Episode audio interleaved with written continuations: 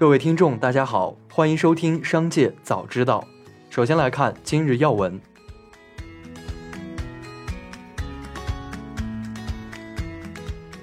二零二二世界新能源汽车大会开幕，长安汽车董事长朱华荣在对全面电动化发展提出了几点建议，包括进一步加快新能源产业顶层设计，系统推进新能源产业化、社会应用、能源结构等协同发展等。朱华荣认为。中国汽车产业已经初步具备了停售燃油车的基本条件，可进入研究议事日程。建议国家相关部委和产业行业来明确研究传统燃油车的期限，引导企业和全社会有序向新能源转型。下面来关注企业动态。吉利汽车旗下高端智能电动品牌极氪与宁德时代共同宣布，极氪成为麒麟电池的全球量产首发的品牌。其中，纯电豪华 MPV 极氪零零九将成为麒麟电池的全球量产首发车型，豪华猎装轿跑极氪零零一则将成为搭载麒麟电池的全球首款纯电续航里程超过一千公里的量产车型。据悉，搭载麒麟电池版本的极氪零零九将于二零二三年一季度交付，搭载麒麟电池版本的极氪零零一将在二零二三年二季度推出。据《华尔街日报》消息，苹果公司可能在今年年底前面临美国司法部的反垄断诉讼。苹果公司已经被司法部调查了三年多，因为开发者指控该公司滥用其市场力量来扼杀竞争。目前还不清楚司法部是否会正式立案。报道称，美国司法部在考虑对苹果公司提起诉讼的同时，也预计将对 Alphabet 旗下的谷歌就其主导市场的在线广告业务提出反垄断诉讼。下面来关注产业发展动态。国家统计局发布数据显示，一至七月份，全国规模以上工业企业实现利润总额四万八千九百二十九点五亿元，同比下降百分之一点一。分行业看，在四十一个工业大类行业中，有十六个行业利润同比增长，占百分之三十九，与上半年持平；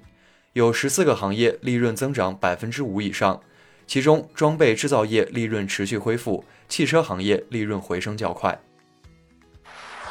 在二零二二世界新能源汽车大会上，与会专家表示，目前全球新能源汽车累计销量突破两千万辆。二零二二年上半年，全球新能源汽车销量超过四百二十二万辆，同比增长百分之六十六点三八，再创新高。其中，中国新能源汽车销量达到二百六十万辆，占全球销量六成以上。市场渗透率超百分之二十一点六，保有量突破一千一百万辆。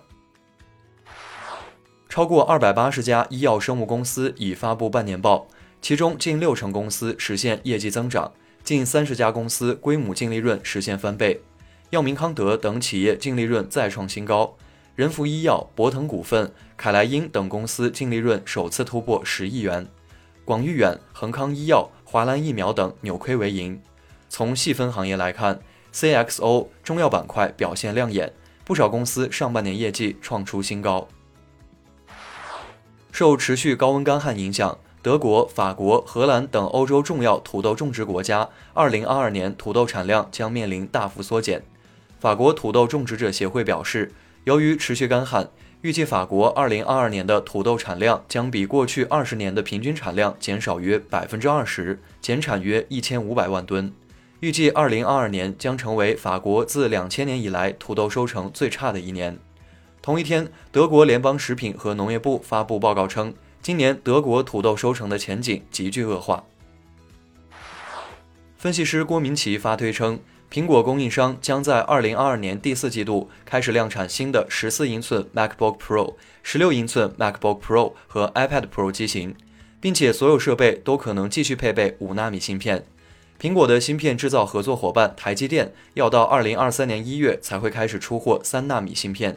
因此他预计新的 MacBook Pro 和 iPad Pro 机型将坚持使用五纳米芯片。最后来把目光放到国际方面，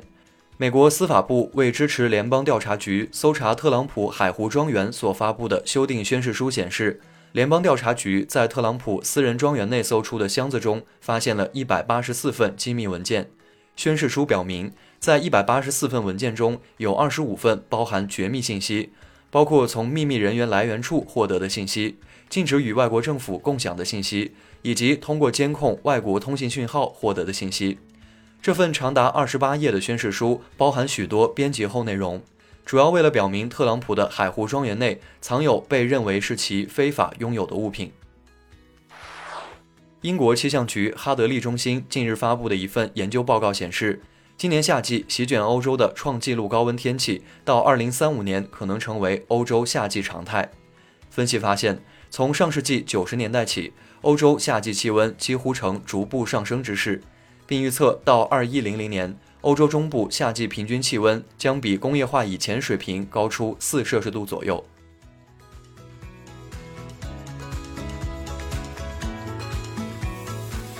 以上就是本次节目的全部内容，感谢您的收听，我们明天再会。